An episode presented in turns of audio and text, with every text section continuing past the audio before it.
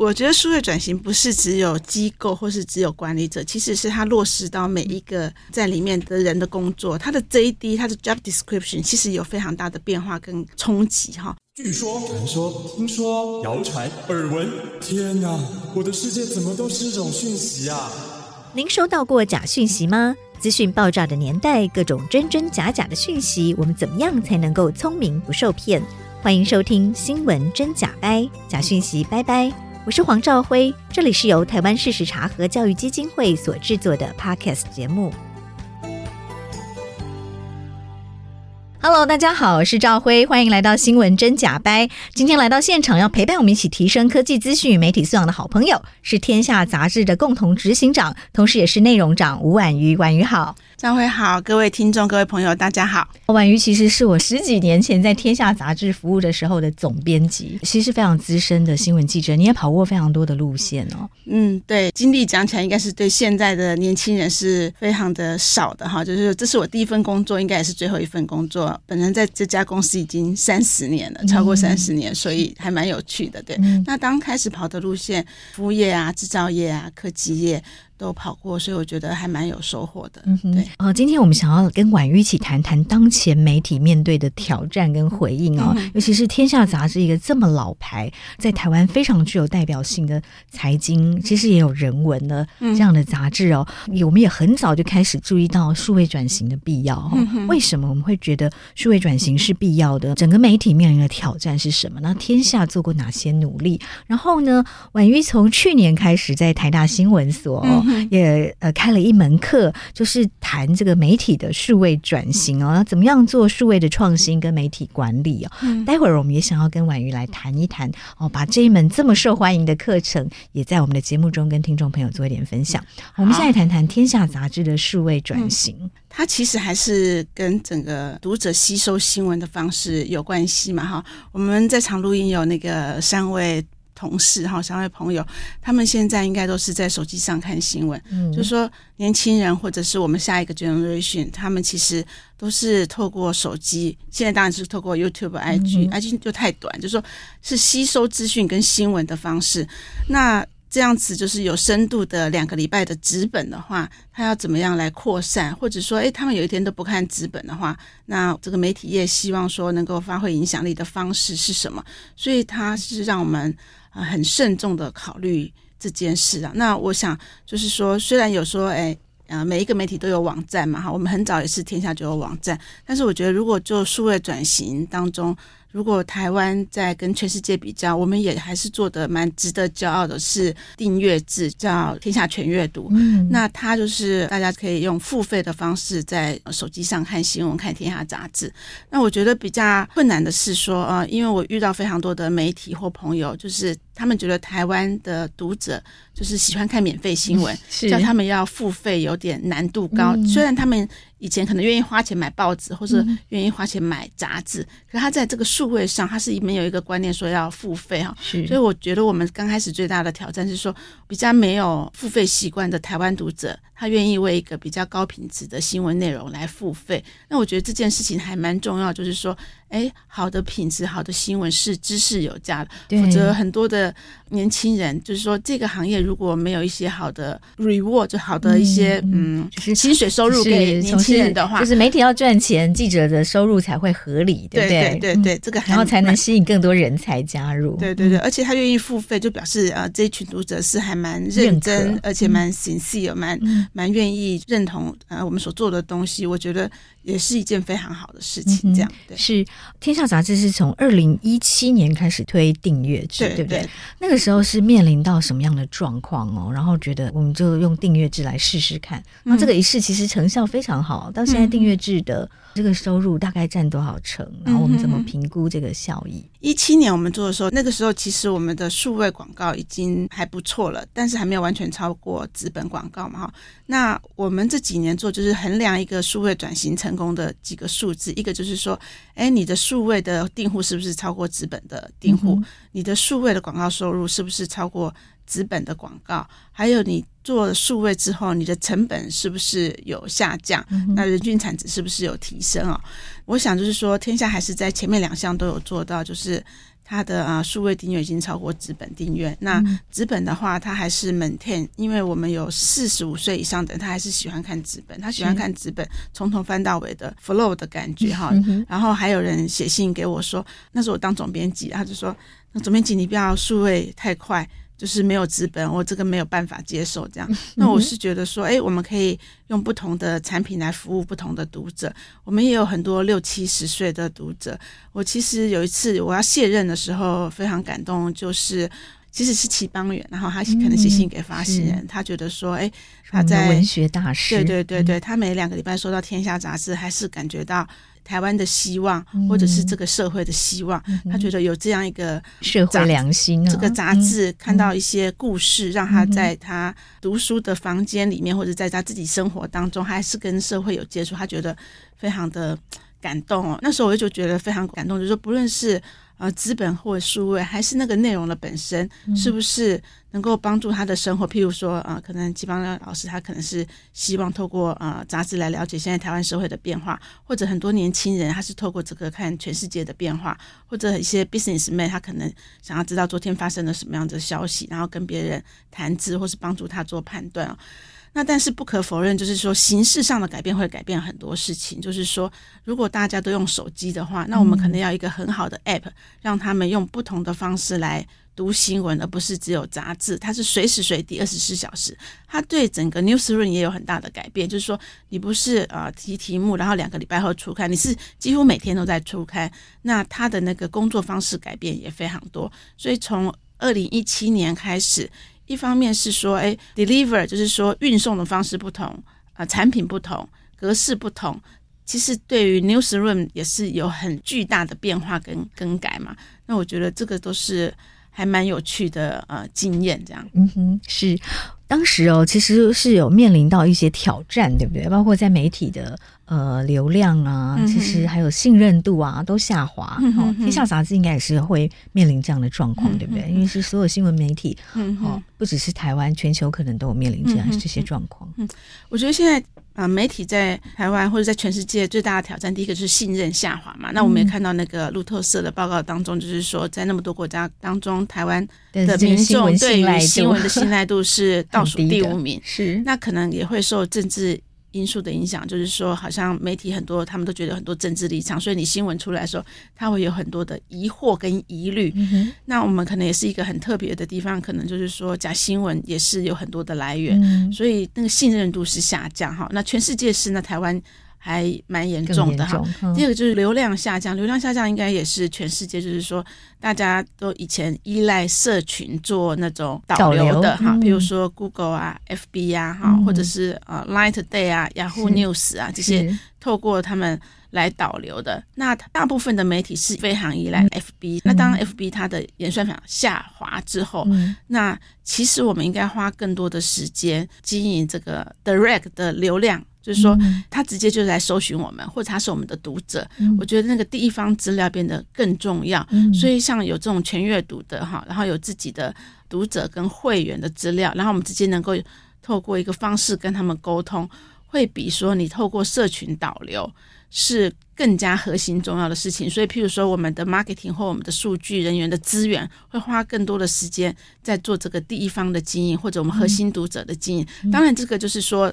导流跟流量这件事情，我们还是会推波、会注意、会做，但是可能就不是像几年前，就是说是最核心的工作。嗯、对，我记得大概十年前，脸书应该占很多媒体的这个导流，甚至占到七八成，对不对？嗯 嗯。我举一个非常小的例子哈，譬如说大家讲社群，社群大家就讲说，哎，小编他好像他的工作就是说，呃，找梗图啊，找角度啊，然后他的工作就是，哎，在 FB 发文或者在 Line 或者在 IG，其实小编很核心的工作是对抗所有的演算法，就说你怎么样让你 你的好的文章 reach out。那我们现在的社群也有不同的工作哈，简单来讲，我刚刚讲说，我们最在乎的是我们的。核心的读者或者更多的读者订阅天下杂志。那像我们负责 IG 的一个呃年轻的同仁，那他可能是呃福大毕业，然后他来这里做社群，他刚开始也是 po 文贴文啊。可是我们在今年两千大的时候，给他一个工作，就是说你可不可以透过 IG 哈，让一般的 IG 的那个呃 read 的使用者，然后他愿意留下他的资料，就是一元订阅，就是一元。的方案，然后留下他的资料，所以他在不到一个月之内，他就是争取了两百份订单，哦、意思是说有两百个读者愿意来尝试留下他的信用卡资料，嗯、来尝试用一元的方式来看。所以你看这个社群的小编，嗯、他不是只有做互动，嗯、或是做活跃，他其实也是在争取认同天下的核心读者，透过一个啊议员尝试的方式。变成我们可以理解他的资料，他的阅读轨迹，因为他只要变成我们的会员以后，嗯、我们就可以慢慢理解他的兴趣跟嗜好，而不是一直依赖外面的导流啊。嗯、那我觉得这个就是落实在说数位转型当中，每一个人的 job 其实它是有很大的挑战跟变化，嗯、即使是社群，而不是说我们常常眼睛都只有看到记者哈。嗯、其实每个单位做的事情就非常不一样。嗯、对，婉瑜刚刚说的就是一个很好的提醒，就是数位转型不是一个媒体里面。某一部分人的工作，应该是全体每一个人都要有这样的概念跟意识，跟朝向同一个方向，对不对？嗯嗯。好，所以呃，我们在做媒体数位转型的时候，各种大家流行的社群工具，我们都会想办法去呃运用，然后去触及到更多的乐听大众，是不是这样？对对，我觉得这个可能是在一七年那个时候，就是说我们很在乎说 FB 啊、Line 啊、IG 啊各种社群的导流，嗯，但是应该是说。这两年就会花更多的时间 做自己的会员，嗯、还有自己的读者的经营。对，因为包括 FB，它就是呃媒体要跟他 谈广告分润，他就把这个所有媒体的触及率都下降很多，对不对？然后其实像台湾视察中心，我们也感受到很深啊，就是即使你有几十万的 follower，可是每一篇贴文触及的人数其实是被大幅的调降啊，除非你去下广告。是，所以我就是会。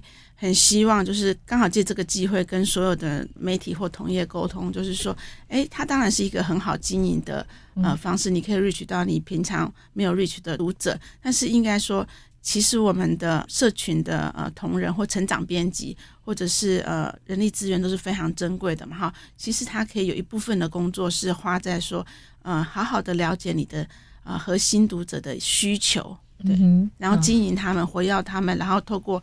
譬如说，我们可能会花很多时间做电子报，嗯啊，因为是 direct 沟通嘛，嗯、然后呃，跟他们分享我们最近所有做的事情。嗯、那或者是说，哎，我们可能会有一些直播会跟他们啊，呃嗯、就是面对面的见面，然后聊聊天这样，嗯、然后把我们很好的东西用一个立体化的方式跟他们沟通。嗯，是是是，王云刚刚有提到一个重点哦，就是。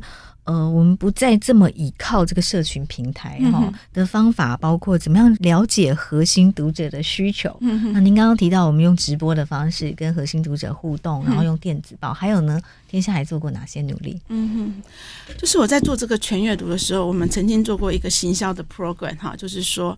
啊，我们了解我们的读者到底需要什么。我印象非常深刻，那时候是说把我们的名单拿出来，有断订的，有续订的，有新订的，有资深的读者，有可能订阅三十年的、二十年的、十年的，然后把这些名单出来，然后分批，然后就分给了编辑部，还有呃那时候我是总编辑嘛，好，那我们的叶云另外一位共同执行长，他是那时候的总经理，我们每天。打电话，这样为期大概有一个比较长的时间，然后打电话给我们每一个读者，然后问他，你们两位执行长，对，我们 两位打电话给那时候是总编辑跟总经理，还有我们一些 marketing 的人，嗯、还有内容的人。嗯、那我们当然有一套题目，可能就说，哎，你读天下杂志有些什么什么什么什么什么的需求哈？我觉得那次访谈当中有一个很重要的 insight，就是我就是自己打电话，那时候我们有一个题目是说，哎，听这件事情。我们刚开始只有投注很少的资源在做 podcast，嗯，然后节目不够多，因为你就是说你要把记者的人拿去主持嘛，好像你现在你要花时间做这个主持，你要准备内容，你要有企划，对，然后你要找一些做报道已经很辛苦了，那你要把这个珍贵的记者的资源 allocate 在哪里？还有就是说，啊，大家都听天下，那免费的，那是不是会伤害到那个呃资本订阅？会不会听了就不订了？对对对对，那但是我那时候打电话。的话，就是非常直化的理解读者嘛，就有一个嗯很年纪很大的读者，他就是跟我讲，就是说啊，陈编辑，当然他们第一个反应就说啊，你真的是总编辑，然后后来就很开心。然后第二个就是说，就会他们就会花很多时间跟你讲说他对这个产品的喜爱、喜爱啊，或者说他觉得可以哪些改进的部分。那有一个年纪比较大的人，他他就说，我已经读天涯非常久了，但是我现在。眼睛老花了，眼睛不好了，嗯、我想要用听的，但是你们的听的声音的 Siri 的声音不好听，嗯、你可不可以改善这样子？那就是说老了，其实活动力变差，大部分时间都在家里。可是我其实还想跟这个社会、跟这个世界保持互动跟关系。那、我就觉得，哎，这个是一个很重要的核心需求，因为我们有一群读者。跟着天下杂志一起长大，比如说你二十岁订，可能现在都已经六十二岁了哈。那另外有一个很年轻的读者，就是说他的父母订天下杂志，然后呢他自己到了金融业工作，所以他就搬出来住，他就没有纸本可以读啦。那所以他就订了天下全阅读，就这个数位。我问他说有没有听的需要，他说他非常需要，我就很惊讶，因为年轻人怎么会需要 听呢？年纪还很好，对对对对对。那 他就说，哎，可是总编辑，我也很想升迁。所以我很忙，然后我又要交男朋友，然后花时间那个谈恋爱 dating，、嗯嗯、而且哈，我们现在这一代的人很重视我们的 shape，所以我们需要运动上健身房，嗯、所以我的时间真的很少。嗯、那所以我都要一心二用，一心三用。嗯、所以比较好的方式就是在我骑飞轮的时候听天下杂志，嗯、所以还有这个听的需求啊。所以这两个卷轴人群差异非常大，嗯、一个是他活动力真的越来越活跃，嗯、但是他需要一个听的帮助，因为他的。眼睛也不行哈，那一个就是说他很想要做很多的事情，因为他都才在刚起步而已，他的时间根本就不够用，所以他要用听的一心二用的方式。所以因为这个访谈之后呢，所以我们就决定说，哎，那 Podcast 我们可以多一些节目，因为大家非常的喜欢。是，那因为后来他就很快就变成说 Apple Podcast 的新闻类的第一名，一直到现在其实都是新闻类的第一名。它其实是一个广告制啊，就是它的广告收入就是让这个 Prada。就是有一点叫好又叫座这样子，那大家就可以接受说，对于资本可能有一点影响，可是我们就希望说，哎，我们发挥我们的影响力，不论你用听的或用看的，那都至少是都深入你的心中嘛。那我们就可以在不同的 Prada 的理解上彼此有一个理解，那可能呃彼此有一些什么样的方式可以互相加成的，有一个陈述的效果也会非常好。那其实听天下之后。我们又发展的那个 TTS 嘛，哈、嗯，就是呃文字转语音，对对对，AI，对对对对。嗯、那我觉得这个东西后来声音比较好，是跟 AI Labs 合作嘛，哈，那个 Sky，它就是说是在听的下一步，就是说，哎、嗯，你除了听 Podcast 之外，那你每一篇文章是不是用语音听？嗯、因为我们的读者就说，那既然 Podcast，那每一篇文章我们可不可以用听的？嗯、那 Siri 的声音不好。那我们可不可以有一个好的声音？所以就是跟 Lab 这边合作，这个也是说读者需求的再深化嘛。嗯、那这就是刚刚讲说声音产品的大爆发，嗯、就是说台湾，因为我们做这件事情，因为所有的媒体都跳进来做，也有更多的。呃，知识性的网红也跳进来做，我们觉得这也是一件非常好的事。嗯，对，因为大家现在都是阅读的量实在太大了，嗯、眼睛其实都吃不消，对不对？对，对对。然后大家两个都不是我啦，我 我也是那个要戴老花眼睛。我也是，因为天下杂志呃报道非常好，可是因为我们现在大部分的阅读都会在手机上哈，嗯，那手机上你很难再怎么放大字，就是这样哈，嗯，那。眼力真的会吃不消，嗯，然后再来也是一样啊。我们的时间都非常的呃忙碌，都有非常多事情要忙，对不对？有工作，有家庭，还有公益事业。好，所以如果用听的，你可以在跑步的时候，在洗碗的时候，在开车的时候，在搭捷运的时候用听的。所以我自己也是。天下的这个 podcast，还有这个天下全阅读，用这个 Sky 啊，就是 AI 的声音，把每一篇报道念出来之后，嗯、我自己也觉得受惠很多了。嗯、我自己身边也非常多朋友说，哇，报道可以变成声音了，都觉得很开心啊！嗯、就终于可以各种时间都可以听天下？嗯、我记得这个服务好像也让天下的这个订阅增长不少，是不是？这分两个部分呢，一个是 podcast 嘛，podcast 就是说在 Apple Podcast，当然它可以在天下 App 里面听到，嗯嗯、它是一个广告制，所以它有另外一个呃多元收入的来源，对一个 business model。另外一个那个就是说用 Sky 来听文章的话，它其实会增加读者的粘着度，续订率会比较高，嗯、因为他已经每天早上都听习惯，像很多人就是跟我讲说。我自己是啊，我做的执行长以后，有时候真的很忙碌，可是我想还还是要了解我们的产品，所以我每天早上开车到公司的时候，嗯、我是很喜欢用那个《天下每日报》，用 TTS 听听到到公司大概也就听完了哈，那它就会有一种粘着性，就一种固定性，嗯、然后你会比较离不开它，所以它对于。订阅的续订是很好的黏着的一个方式，嗯哼哼哼，是对，所以这就是呃两个非常成功的尝试哦，就是声音的这个产品就是这样崛起，天下做了非常成功的示范，也也很大胆的做了这样的尝试，果然对的，就让媒体可以跟进哦。好，我们下一个阶段再跟婉云再来谈谈天下数位转型的很多经验哦。我们先帮听众朋友点一首歌休息一下。刚刚来的时候呢，大家问我，我就是临时跳出来，就是那个。以利高露的休息嘛，哈，那为什么？就是说，其实真的也很忙。然后有时候我们有另外一本杂志叫《微笑台湾》嘛，哈，他讲说全台湾三六八乡非常美好。然后当然我也是很喜欢台东，所以我也很喜欢一粒高露的声音，就是觉得。哎，在非常繁忙、非常紧张、压力非常大，各个利害关系人都不同打电话来关心某篇文章的时候呢，然后听一下他这首歌，心里可以放松一下，可以安静一下。我觉得这个是我们作为新闻人在从事新闻媒体工作很好的一个慰藉，还有一个节奏的缓慢，让你让你的心情好像就看到。看到台东的蓝天白云，台东的蓝天，还有就是说，他有一首歌也是稻穗，就是说可以看到很漂亮的秋收的黄色的稻穗。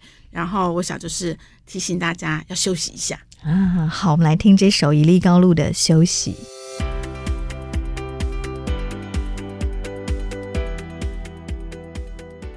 婉瑜刚跟我们分享了《天下》杂志哦，这四十多年来一路走来的呃一些原则哦，然后媒体面临的挑战，以及天下曾经做过的一些数位转型的努力哦，包括我们面临的是信任跟流量的红利不断的消失哦，所以天下会透过社群工具来做多元的探索哦，然后呢，也有像 Podcast 这样的声音产品，也有把报道。透过 AI 的声音，让报道可以用听的。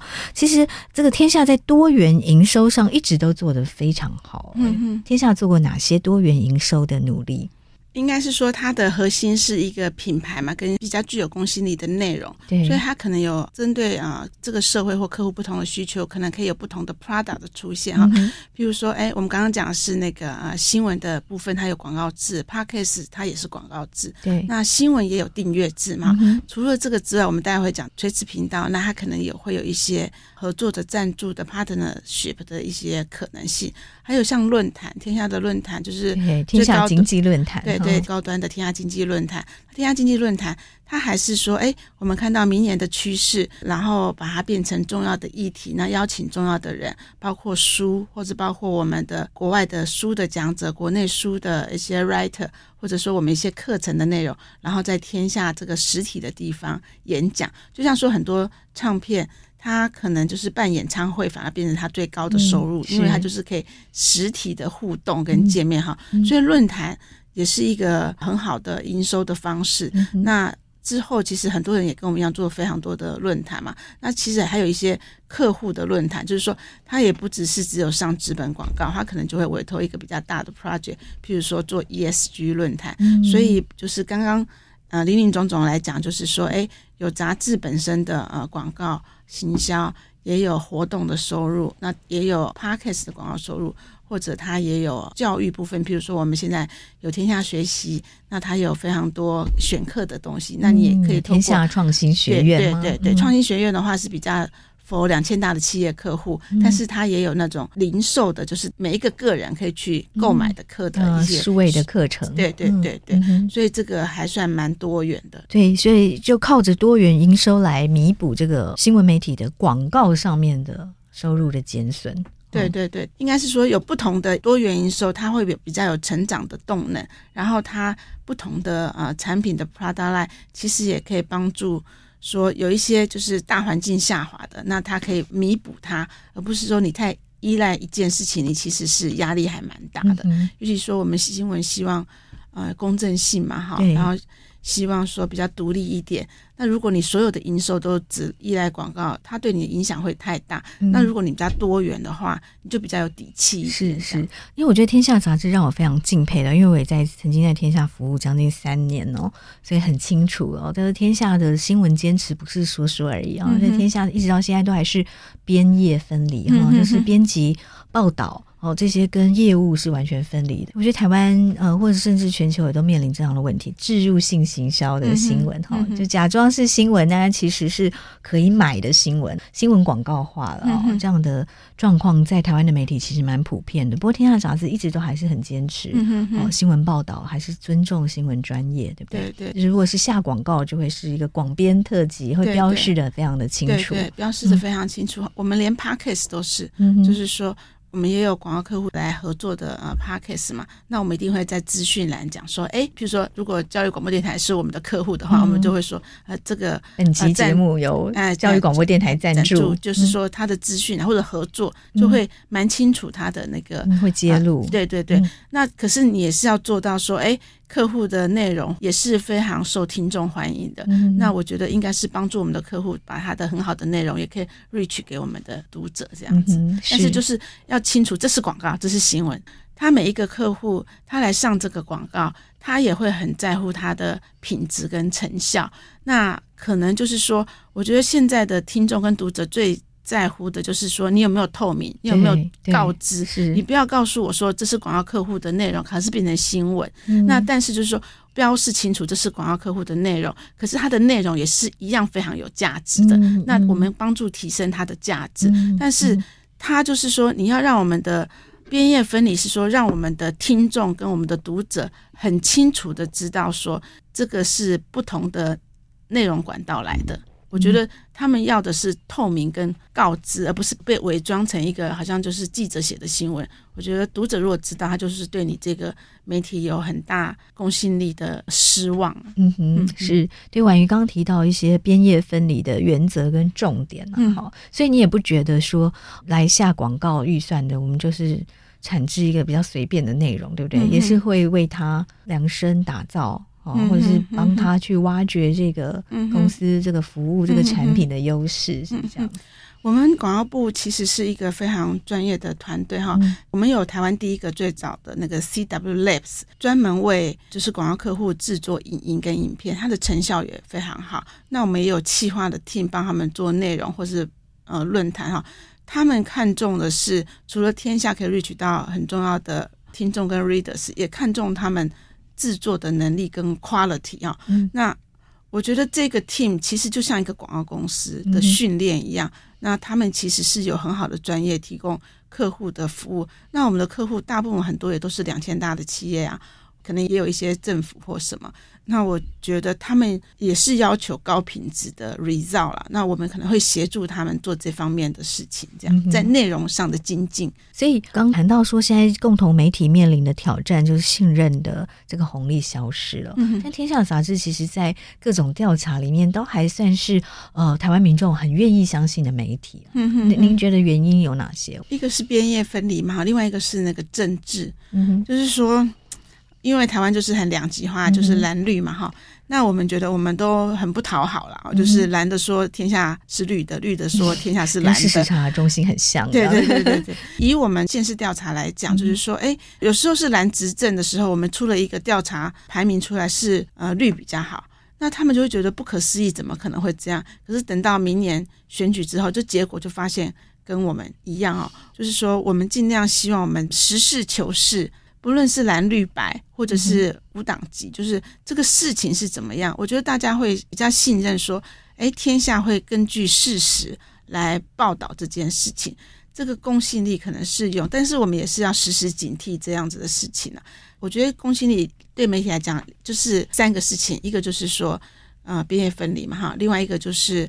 政治立场是不是比较中立？是不是实事求是？第三个就是说，你做的报道有没有花了很多时间去查核它是不是正确的，嗯嗯、而不是没有很仔细的查核，然后有发生很多错误。那这三个是最主要会缺乏公信力的原因。嗯、所以呢，这三项也是天下一直很愿意坚持住的原则，这样子。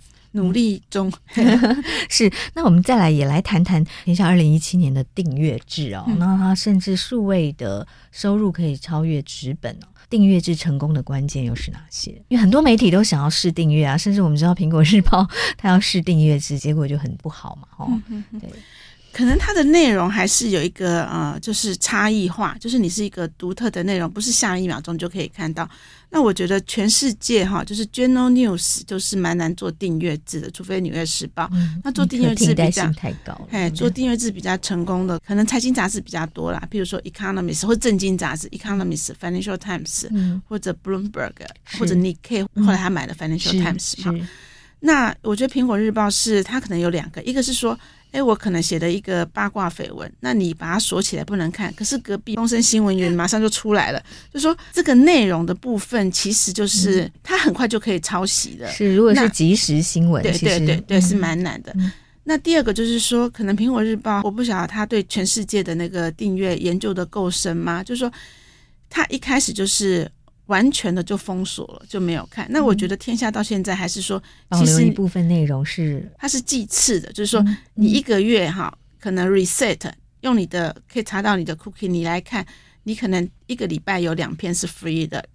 然后再下一个礼拜也是两篇 free，一一一个月可能有多少是 free，所以你一个大漏斗的流量，它还是有一些 free 的，只是说它看的很有限，而且它一个月只有限制几篇而已，嗯、所以它不会一下子就 crash 掉，就是说我完全没有流量。嗯、那大漏斗是说啊，你有一些免费看的，接下来就是说会员你可以多看一篇。嗯、那在最下面就是说订户，订户是最 valuable 的，那他可能就是说他可以看所有的文章，他可以查找过去天下四十二年的。文章的历史，它有两千大的资料库，它可以听 podcast，就是说它有一个全方位的服务，所以它的服务是分级的，它不是马上零与一，所以我觉得苹果日报它。一开始做订阅制以后，他没有一种空间，嗯、所以他一下子流量掉了很多。他又是非常在乎数位广告的，所以他就是两边都失去了，是蛮惨烈的啦，蛮不容易的这样子。对是，所以婉瑜刚好提到一个重点哦，天下杂志的这个订阅制其实是有分级的，我说不要一下就把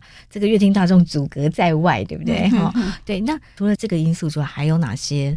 你觉得是订阅制可以推动成功的因素？我觉得天下的整个集团的 DNA 都是比较谦虚，然后 相较于大家没有做订阅制，能够做成这样是真的非常不容易，但也还是有很多可以成长跟改进的空间啊。那另外一个就是说，我们有。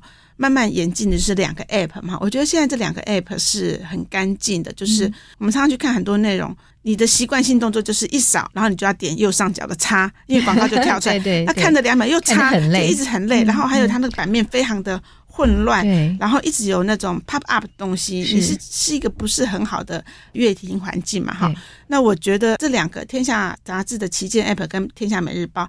它就非常的单纯，我们就是会控制它广告出现的频率，而且大部分都没有 pop up，我们是不允许 pop up，除非偶尔就是说有特殊时间，比如说啊，天下四十二周年庆，我们自己内部的新闻，那大部分它都是会。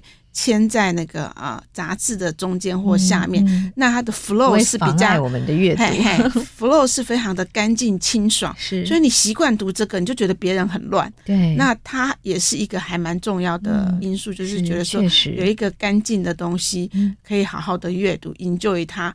或者是说我可以用听的方式听，然后你以后也就听习惯了，你就会觉得每天早上听《天下每日报》，他一定讲前一天的呃美股或前一天的美国经济的大事，你几乎是非常及时的听到昨天美国或全世界的重要消息。嗯、那我觉得这个也是一种天天的黏着啦。那当然就是有一些呃，除了天天的黏着的新闻一样，就像维他命一样，那当然它有一些大菜，就是说，哎，每一期的封面。或每一期的调查报道，或者每一期比较重要的 company profile，也可以在这边读到很多的资讯跟吸收。嗯、那我觉得，呃，内容跟 UX UI 还有功能上的不断的精进，还有我们对我们的读者理解，不断的呃提醒他、活跃他，我们的 marketing 也做了非常多 user 的理解。我觉得这个都是。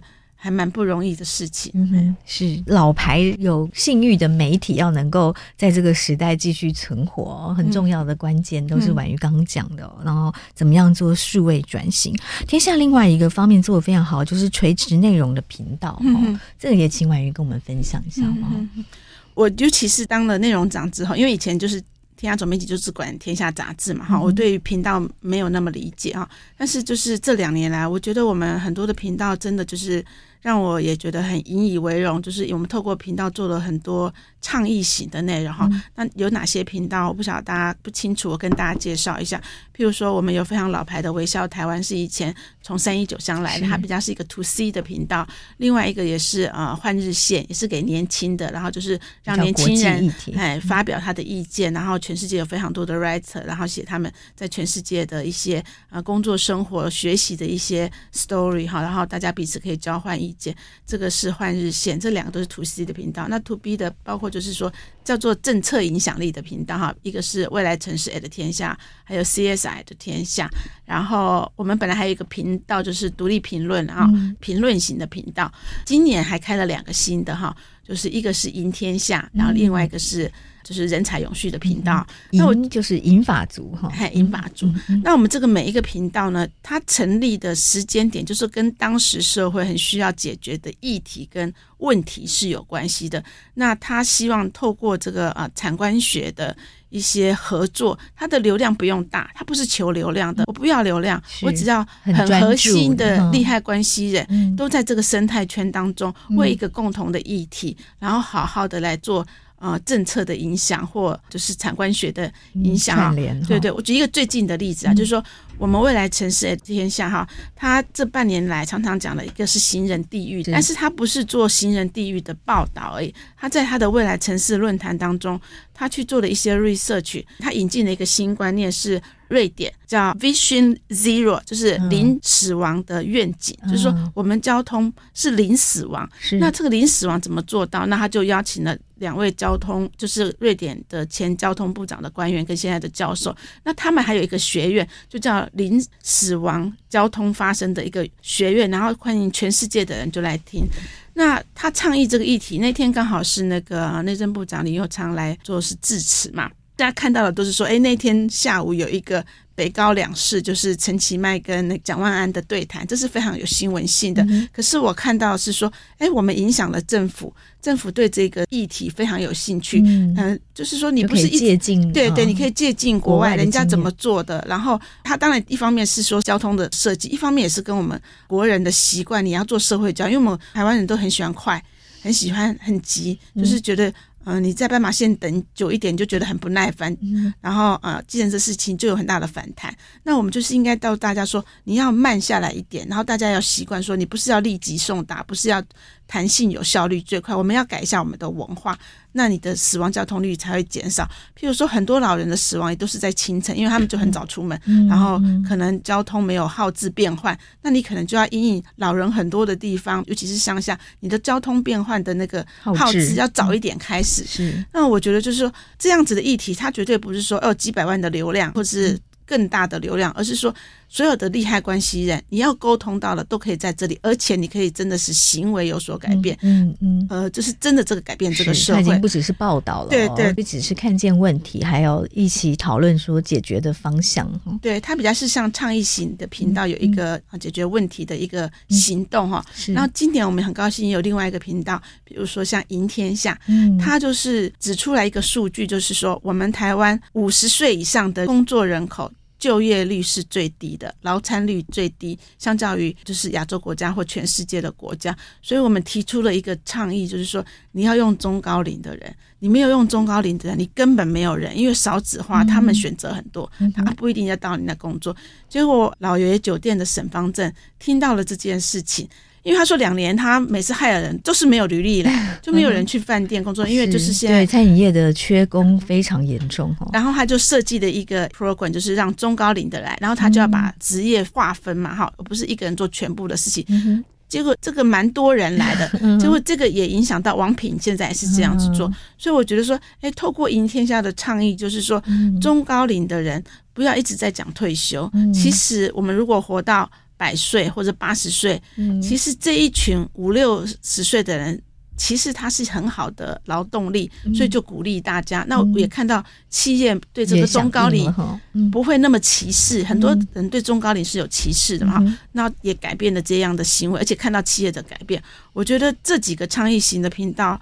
他就有一些 sponsor 很愿意来跟你说，哎、嗯，我们一起来倡议这件事情。嗯嗯，对，嗯嗯嗯，就从报道之外，因为报道其实我自己以前当记者很久，也就会觉得说。哎，我们报道的议题啊，今年得了新闻奖，很开心，以为这个问题就被社会看到了。可是十年后，哎，怎么还看到自己已经变成新闻奖的评审，还看到同样的主题的报道的时候，有时候会觉得蛮沮丧的哦。就是感觉是那个薛西弗斯在推石头又掉下来。但是这个天下做了这样的频道，就可以从报道到。怎么解决社会问题？有更具体的方案？我完全就是有跟你相同的感受哈。譬如说，我在做总编辑的时候，我大概每一年二十五期，一定会有一两期哈是跟医疗相关的。可是呢，就是说做这个医疗相关的事情呢，你下一期不可能再做医疗，你二十五期就是要杂志就是要多元嘛哈。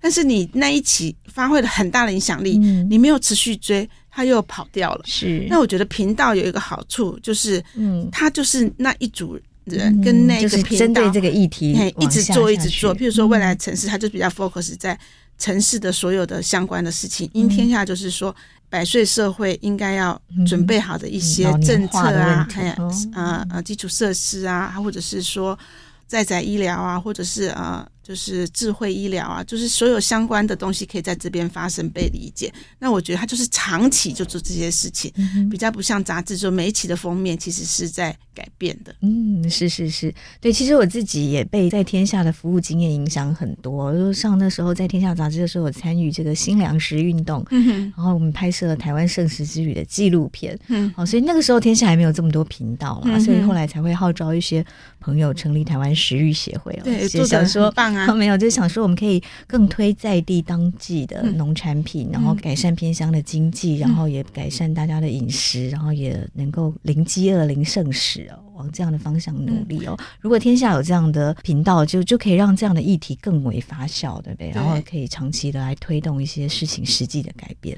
我说你做的事情就是很像一个 频道持续在发生的事情，嗯、只是它是用一个基金会的方式，嗯、我觉得很棒。婉瑜的资历更深了，但是我我自己在新闻界也有很有感说，哎，我们常常对于一个议题的报道就到此为止，然后十年后看到这个问题没有真正的解决，对不对？那、嗯、天下也看到这样，所以现在有更多的垂直内容的频道。来发酵，然后跟着企业的力量一起来努力，嗯、这也是一个很好的天下杂志的一个数位转型，或者是说天下杂志转型的一种、嗯、啊方向之一，对不对？就是不同发挥影响力的方式。嗯、对，那另外婉瑜其实有提到，就是在 AI 哦，就是媒体转股汤里面，好、嗯，天下做了哪些转股的努力？包括 AI，也就是天下呃现在在做的很积极的。它 AI 应用在媒体，它当然有几个层面嘛，哈。第一个，它就是呃改善它的效率，增加它的效率；第二个，就是它可以发展新的 product 嘛，哈。然后第三个，可能有没有新的商机哈？那但是在这个之前，我们就是应该是台湾第一个媒体写的 AI 公约的哈，就是说。我们内部先定了一个这样的公约，就是让大家知道说，其实 AI 真的很 powerful，生成式 AI。那我们用了一些，那我们要告诉我们的读者，一样是刚刚那个透明的原则，就是说我们会用 AI 来帮助我们做 research，然后我们可能会用它来呃增进我们的一些编辑或写作的功能，可是。我们一定是真人看过最后的 editing，、嗯、然后有真人结果，嗯、绝对不会说 AI 生成东西就放上了新闻。那这个有都是有真人把关这样子。然后另外一个就是说，我们要防止假新闻这件事情，还有告知大家说，天下媒体的所有产品内容、服务，包括广告，它绝对是有经过把关跟 editing 的，有这样子的准则这样子。那天下应该也是国内媒体。第一波最早的哈，就是制定了这个生成式 AI 的使用原则跟相关规范的。对，哦，婉瑜刚好提到了几个大原则嘛。对对，比如说我们啊，现在天下所有经手过内容的人都要知道，否则你可能记者遵守了，你呃社群没有遵守，影视有没有遵守啊？学习事业课程有没有遵守？嗯、就是我刚刚讲，他刚刚进来的时候，他们问我说，内容长在做些什么？这个就是内容长很重要的工作之一，就是让每一个生产内容的人知道说。Do and don't 是什么哈？嗯嗯、那有了这个公约之后，那我们还是蛮拥抱呃生成式 AI 的一些发展哦。譬如说，我们最新推出的一个产品跟 AI Lab 的那个读译机，那我们也在我们 CWF 有一个发表会。因为我是觉得记者会是没有什么人来看，可是，在那个经济论坛的有一点像 TED Talk 这样子的发表会，其实反应回响非常的大哦。那就会跟大家沟通说，哎，我们怎么训练 AI？能够用天下编辑的角度去选择全世界的新闻。现在我们的国际新闻很多都是啊、呃、美国新闻为主，嗯、可是透过 AI，你要一个人收集全世界的新闻，其实非常耗工。对可是透过 AI，你可能就是包括啊、呃、东南亚的、亚洲的，或者是非洲、拉丁美洲的各国的新闻。嗯嗯都可以收集起来，然后来作为选择，嗯、它会比较多元一点。因为 AI 对他来说语言不是问题了，对，对不对？然后他不会说只局限在美国。那我觉得这个是运用 AI 的好处。第二个就是说，诶，他选出来以后，然后有用我们天下训练很久的天下编辑的眼光来选择这件事情。然后他会在早上四点的时候把清单给我们，五点的时候，我们的同仁有一个同仁在土耳其，他就先做事先的那个呃 editing，然后我们再上稿。那完全可以呃让所有的人在早上七点起床的时候看到全世界最新的一些啊、呃、tips 啊，然后摘录。之后才是我们自己编译组做的比较深入的编译，然后再配上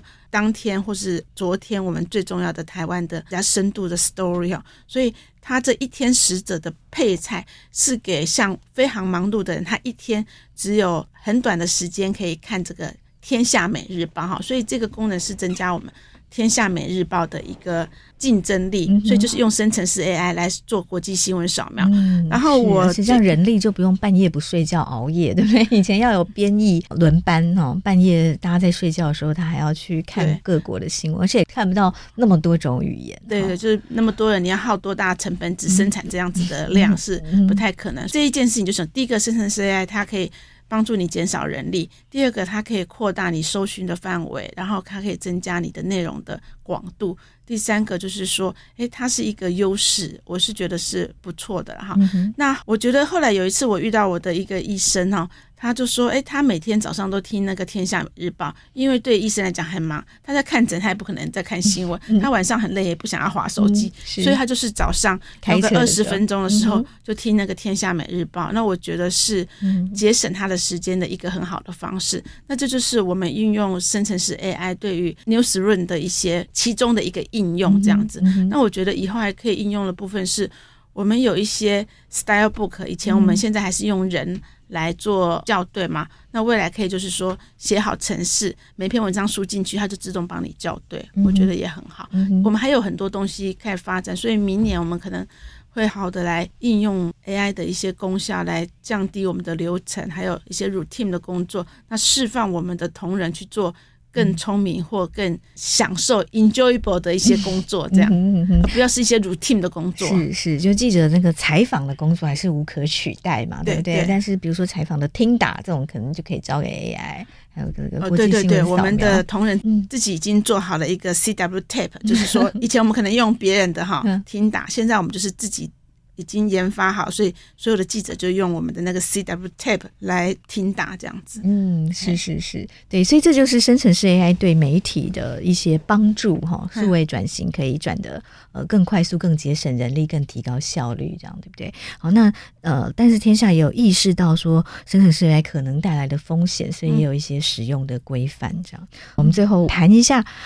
婉瑜在台大新闻所开的这个数位创新跟媒体管理啊，除了分享天下杂志的这一路走来数位转型的经验，还有什么其他的课程也跟我们听众朋友分享一下？我觉得数位转型不是只有机构或是只有管理者，其实是它落实到每一个在里面的人的工作，它的 JD、它的 Job Description 其实有非常大的变化跟冲击哈。我其实讲坦白话，就是说你要让一个 CEO 花三个小时在这个教十五个人，他其实是一个不是一个。很很 smart 的，很一个对的投资，但我觉得它是一个对的投资。那为什么呢？